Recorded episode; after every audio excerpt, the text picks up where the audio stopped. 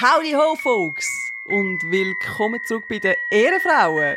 Howdy ho. Du wärst wirklich eine super Moderatorin beim Radio Texas. Hi, folks. Welcome to the radio show today with Tina Nagely. And Tina. Jacqueline Weisentine. ja, schön sind ihr zurück. Wir sind auch. Live aus dem Kleiderschrank, kann man sagen, aus dem Begehbaren.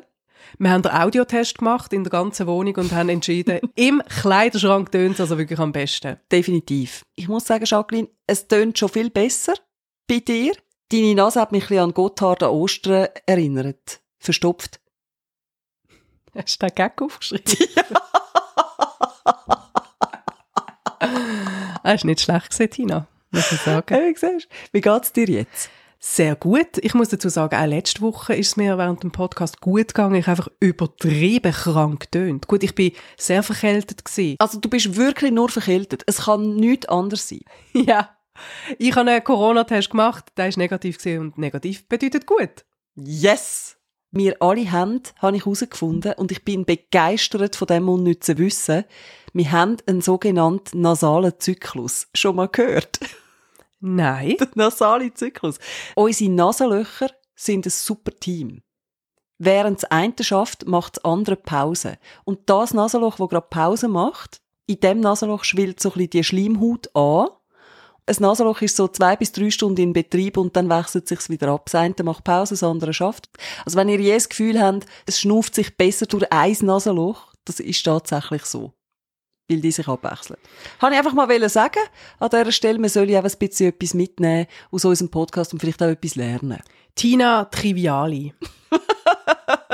Das war Genau. wirklich ein spannender Fakt, danke vielmals. Und man merkt ja schon ein bisschen, dass man, dass man wieder unter den Leuten ist. Das heisst, man ist wieder verkältet. Ich bin irgendwie drei Jahre nicht mehr krank gewesen. Und jetzt merke ich es wieder. Oder Tina? Jetzt ist man mit dem Zertifikat, das ist ja eine gute Sache, oder? Und jetzt ist man wieder unter den Leuten und was da rumgumpelt von diesen Leuten. Und der Dreck rum. Nein, also nein, Kari, ich habe das nicht beipflichtet. Also ich habe das Zertifikat auch mit mir hat bis jetzt noch keine Wellen abmachen. Ja, bei dir kommt halt keine so hoch wie mit mir, oder? Musst halt mal ein bisschen schauen wegen deinem Ranzen, Ja, oder? jetzt so Ruhe. Zurück zu den ernsten Fragen vom Leben. So eine ist uns gestellt worden, und zwar diesmal von der Ehrenfrau Celine, wo sich via Instagram bei mir gemeldet hat, und zwar mit dieser Frage da. Hoi Tina und hoi Jacqueline. Also ich bin sehr ein kommunikativer, sozialer Mensch und ich umgebe mich sehr gerne mit Leuten.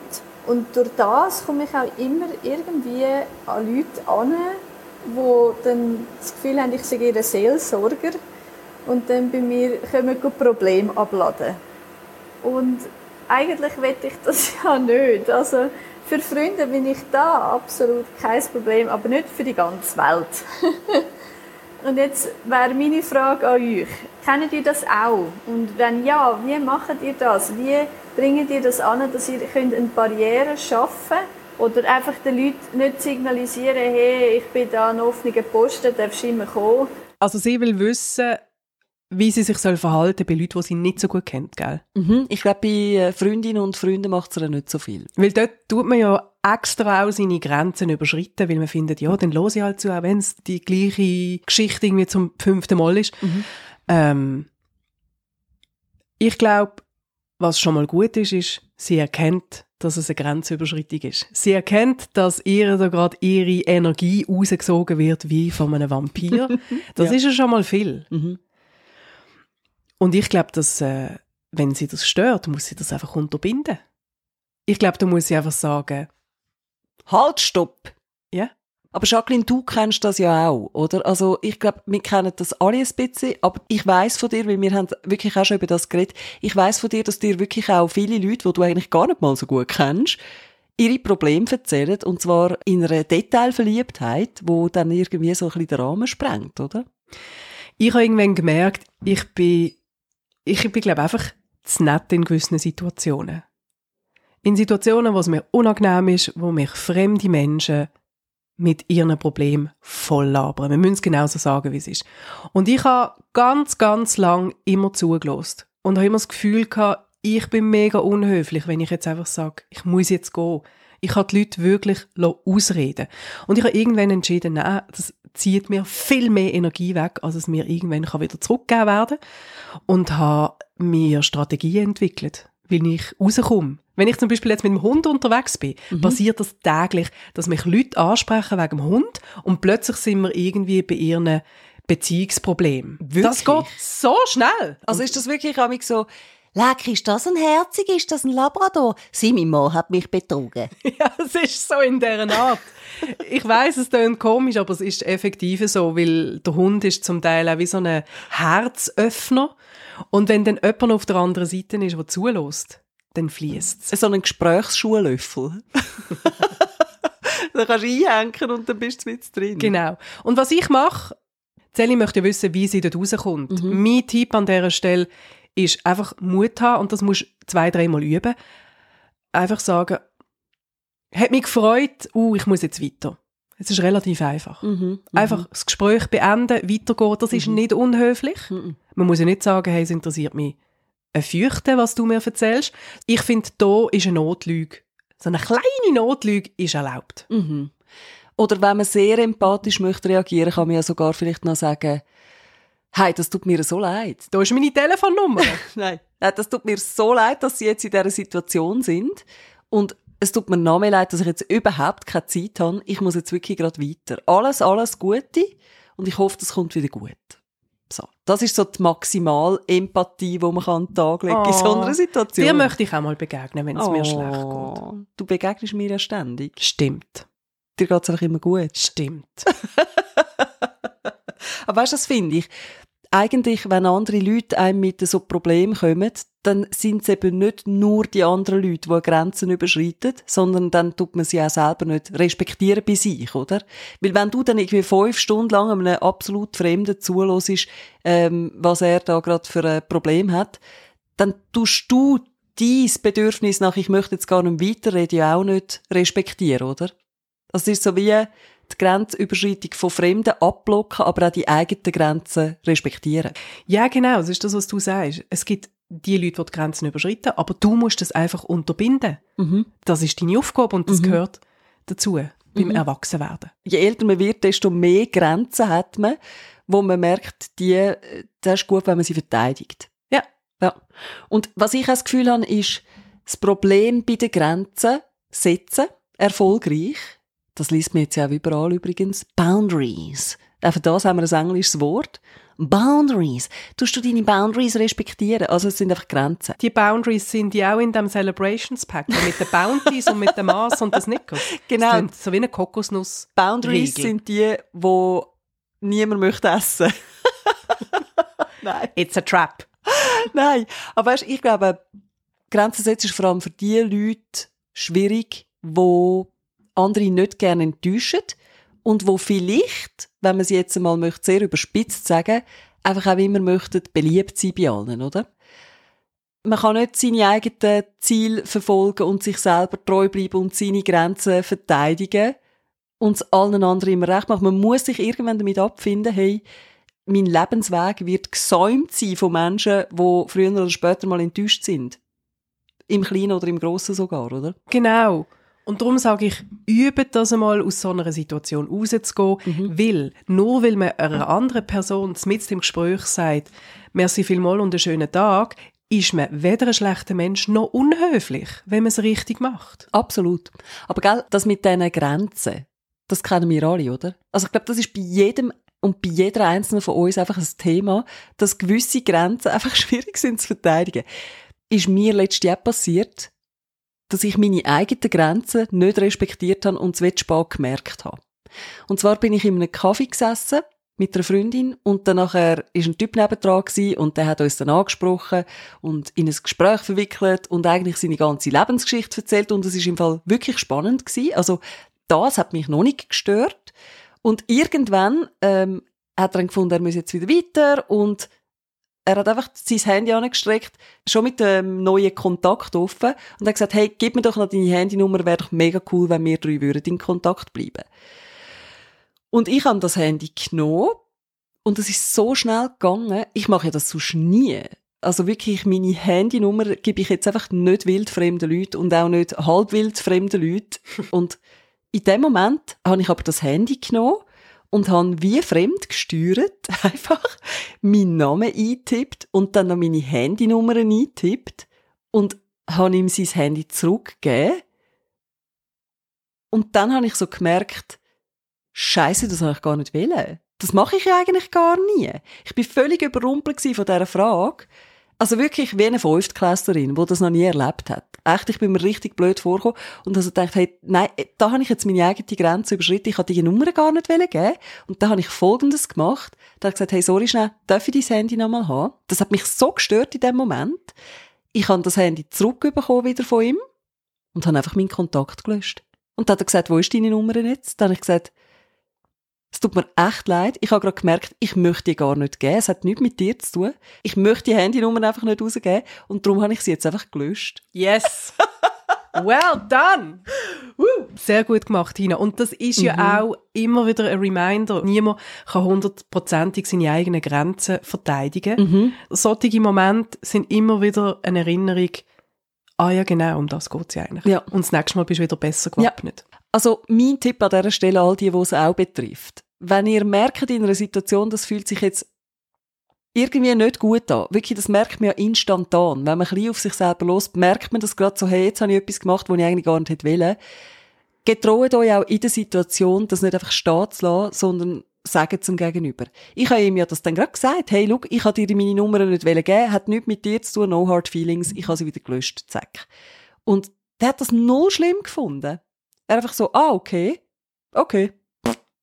Es wirkt eben saumässig souverän, wenn jemand so reagiert. Ich merke das auch, wenn er gegenüber so ist, finde ich, dann bewundere ich das. Und, Wow, du hast jetzt einfach ganz klar können sagen, was du willst. Ich finde das super. Mhm. Egal in welcher Situation. Mhm. Wer dann komisch reagiert, ist ja, hat ja selber irgendein Problem. Mhm. Mhm. Ich habe mir vor einigen Jahren zum Beispiel selber Grenzen gesetzt, was Social Media angeht. Ich zeige auf jeden Fall, was ich esse. Food Porn. Viel Hashtag Food Porn. Ja, Du Hauptsache gehört, Porn. da gibt es einen neuen Trend. Die fotografieren ihr Essen. Das Happy Meal. Wenn man von Foodporn redet, dann kommt äh, der Name Happy Meal ganz einen anderen Anstrich über.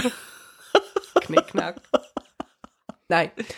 Ich habe zum Beispiel vor ein paar Jahren mir wie eine Architektin Grenzen gezogen beim Thema Social Media. Was will ich eigentlich zeigen? Ich habe zum Glück mir das nicht erst überlegt, wo irgendein Stalker bei mir vor dem Fenster gestanden ist, sondern ich habe mir das relativ früh überlegt, nämlich als ich angefangen habe, so in die Öffentlichkeit zu kommen, als ich angefangen habe, Radio machen. Und dann habe ich mir einen Mensch vorgestellt, da habe ich einfach so umgeschaut im Zug, der Mensch, wenn der mir jetzt folgt, was möchte ich, dass der kann sehen? Und dann habe ich entschieden, zum Beispiel, dass so mein ganz Beziehungsstatus, wie mein Beziehungsleben läuft, das zeige ich nicht. Ich kann dir nicht einmal genau erklären, warum das so ist. Ich kann dir einfach sagen, ich habe ganz ein starkes Bauchgefühl und kann dir einfach sagen, das will ich, das will ich nicht, das will ich nicht und das will ich.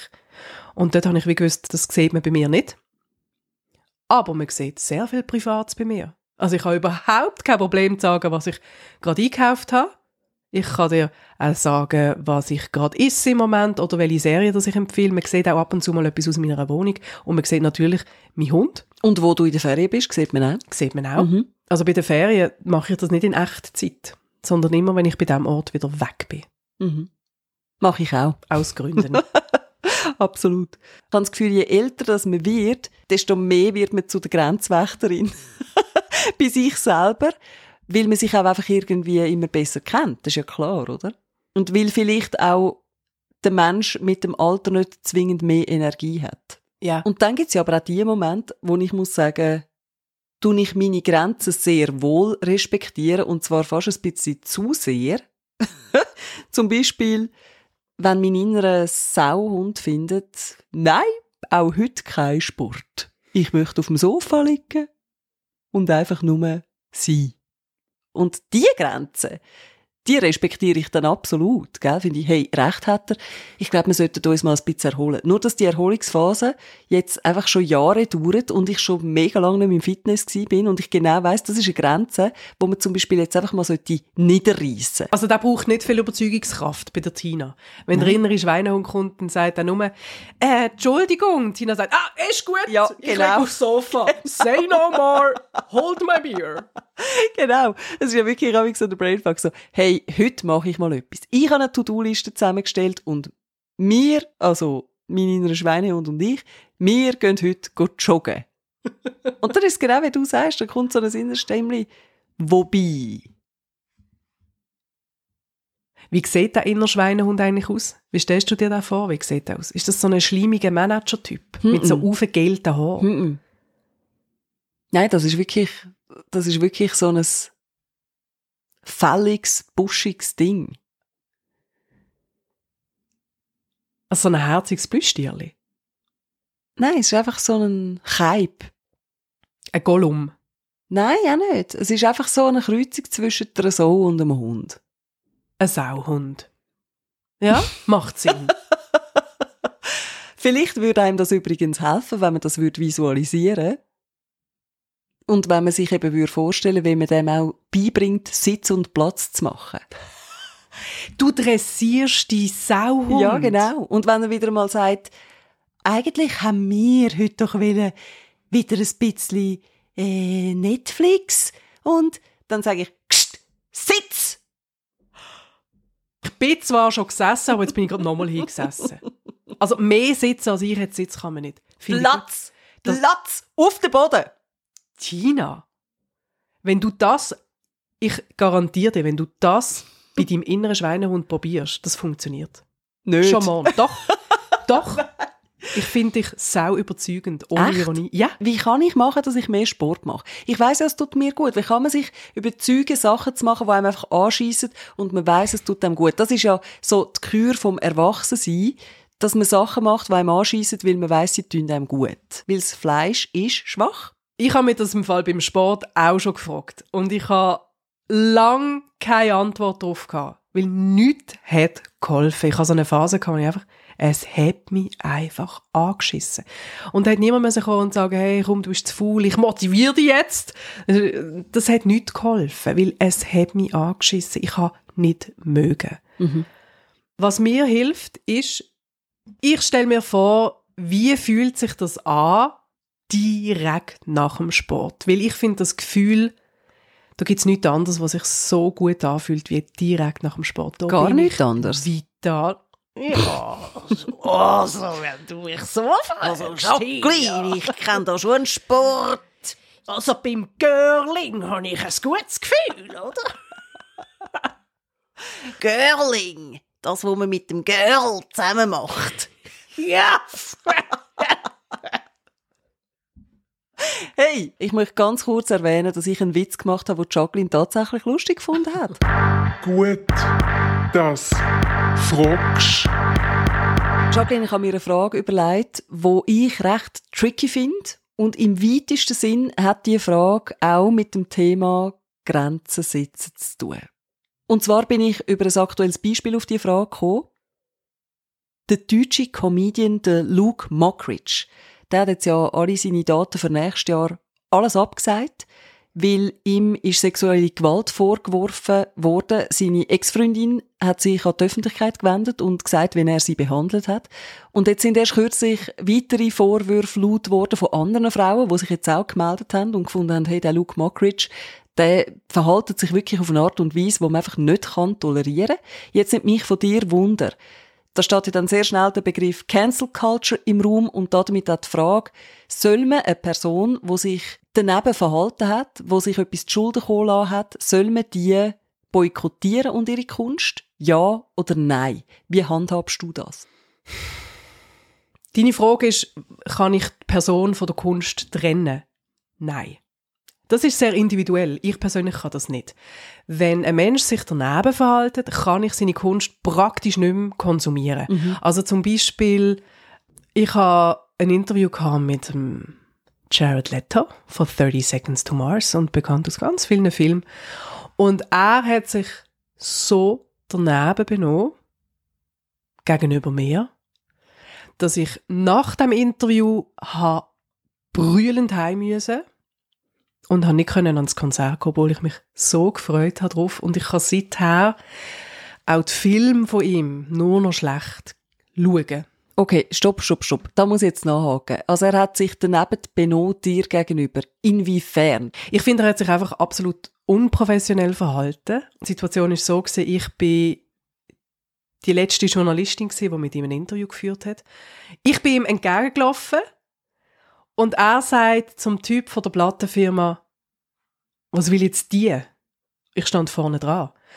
Und dann sagt er, ja, eben, das ist jetzt sein letztes Interview. Nachher ist gut. Und dann sagt er, oh. Es hat ihn saumässig angeschissen, hat nicht mögen und hat einfach vor mir dem Typ einfach gesagt, wie sehr das ihn das jetzt anschießt. Und er hat natürlich ganz genau gewusst, dass ich vor ihm stand. Also, es ist so weitergegangen, wir sind dann ins Interview, er hat sich dann gnädigerweise bereit erklärt, seinen Job zu erledigen und hat mit mir ein Interview geführt. Das ganze Interview ist unbrauchbar gewesen, weil er hat mich etwa zwei Meter weggesetzt. Er hat gesagt, dass er sei eben ein bisschen verkältet, ich soll weg. Und hat mich quasi auf meinem Stuhl weggeschoben. Wow. Mhm. Und äh, hat mir eigentlich auf jede Frage, die ich gestellt habe, hat mir äh, so eine suffisante Nichts-Antwort gegeben. Also er hat dich kurz zusammengefasst, null ernst genommen und einfach respektlos behandelt. Wie wenn du der letzte Volldepp wärst. Also er hat sich voll spüren lassen, oder? Genau. Und ich finde halt, hey, es gibt Momente, das kennt jeder aus dem eigenen Berufsleben, wo man nicht mag. Aber wenn man sich so verhaltet wie der, das ist für mich einfach stillos. Es zeugt von einem schwachen Charakter, egal wie sehr dass es dich anschießt und egal wie müde du bist. Ähm, das kannst du anders regeln. Das kann, ja. ja. Am Schluss hat er mich noch so an der Schulter gepackt und hat mich so geschüttelt und hat gesagt, musst es doch nicht so ernst nehmen. Wow. Ja, und das war für mich der Moment, gewesen, wo mir Tränen gekommen sind und ich bin raus. Hey, nein. Und seither hörst du seine Musik nicht mehr, schaust seine Filme nicht mehr. Das heisst, du bist da konsequent. Ja, ich probier's. Ich finde das extrem schwierig, weißt manchmal vor allem auch, wenn ich mir dann anfange überlegen, also ich stelle mir amigs unweigerlich die Frage, vor allem bei Fällen, wo es keinen Gerichtsentscheid gegeben hat, ja, was, wenn das nicht stimmt? Wenn jetzt wirklich eine Anschuldigung mal falsch ist, oder, und gar nicht stimmt und die Person wird einfach cancelled, wie man heutzutage sagt, die wird einfach boykottiert, die ist eigentlich einfach gestorben, die Karriere ist vorbei. Das finde ich extrem schlimm. Und darum bin ich dort sehr, sehr vorsichtig zum Teil. Und gleichzeitig möchte man ja den Opfer zulassen und man möchte sie nicht in Frage stellen, oder? Weil selten melden sich Frauen oder auch Menschen generell und finden, hey, die Person hat mir Unrecht da, ich bin vergewaltigt worden. Niemand möchte mit dem Thema doch freiwillig in Verbindung gebracht werden, oder? Und noch weniger, wenn es eine Person ist, die sich mit deren Aussage in die Öffentlichkeit stellt. Genau. Ich finde halt, wenn du sagst, ja, aber was ist, wenn es nicht stimmt? Ja, aber was ist, wenn es stimmt? Also wir kommen nie hin, wenn wir immer überlegen, «Uh, aber was, wenn es nicht stimmt? Oh, dann aber wir sagen lieber nichts, wir machen lieber nichts oder wir äußern uns lieber nicht. Ich finde jetzt in dem Fall vom, vom Luke Mockridge, ich glaube, viele Leute haben einfach mega Angst, sich dort zu äußern im Moment. Es ist einfach ein offenes Geheimnis, dass er sich in vielen, vielen Fällen dermaßen daneben benommen hat und Frauen despektierlich behandelt hat. Und äh, ich glaube auch, dass es gewisse Egos von gewissen Künstlern, also in, in, in den allermeisten Fällen sind es einfach Männer, denen muss man einfach auch zeigen, hey, you're not too big to fail. Also wenn du dich so benimmst, offenbar hast du das Gefühl, du kannst das und niemand kann dir irgendetwas anhaben. Es ist nicht so. Und ich möchte, dass wir gleich mal können ein paar Beispiele aufzählen können, wo es eben nicht Jahre braucht, wie jetzt im R. Kelly, wo man sich an den Kopf lenkt und denkt, wie hätte das so lange können gehen ähm, dass wir eben ein paar Beispiele haben, wo man kann sagen, schau, da, da, da ist es passiert und man hat es geschafft, dass der Opfer endlich einmal Recht geben wird. Gut, dass du gefragt hast. Oh, jetzt hat sich gerade jemand bei mir gemeldet. Hä? Ja. Mein innerer Sohn sagt, er hat Hunger. Er möchte etwas Ungesundes essen. Du hast nicht zu erziehen, sagst, sitz, Platz. Nein, nein, äh, es ist jetzt ja Wochenende. Und ich finde im Fall auch so ein bisschen anti-autoritäre Erziehung. Kennst du? Er muss selber merken, dass es nicht gut ist. Wenn es ums Thema Essen geht. finde ich gut, dass du auf die Körper los ist. Wenn es ums Essen geht, finde ich auch, da muss man ein bisschen mehr zulassen. ja. Man sagt ja auch intuitives Essen. It's a thing. Hast du auch schon darüber gelesen? Ich habe es schon gemacht. Wo Leute, die sehr gescheit sind und viel über Ernährung wissen, sagen, hey, wir müssen wieder zurückfinden zu unserem natürlichen Hunger. Wir müssen unserem Körper das geben, was er braucht. Und da sage ich ja hundertprozentig Ja dazu. Hey, und wenn mein Körper sagt, ich brauche jetzt drei Päckchen Gummibärli, dann muss er das bekommen. Dann gibt es einen Grund, dass er all den Zucker möchte in sich hineinstopfen. Es wird ja wohl nicht erfunden sein von meinem Körper. Der hat noch anderes zu tun. Wie zum Beispiel was? Sport. Sehr viel Sport. mein Körper muss viel Sport leisten. Mhm, meinen auch. Später dann.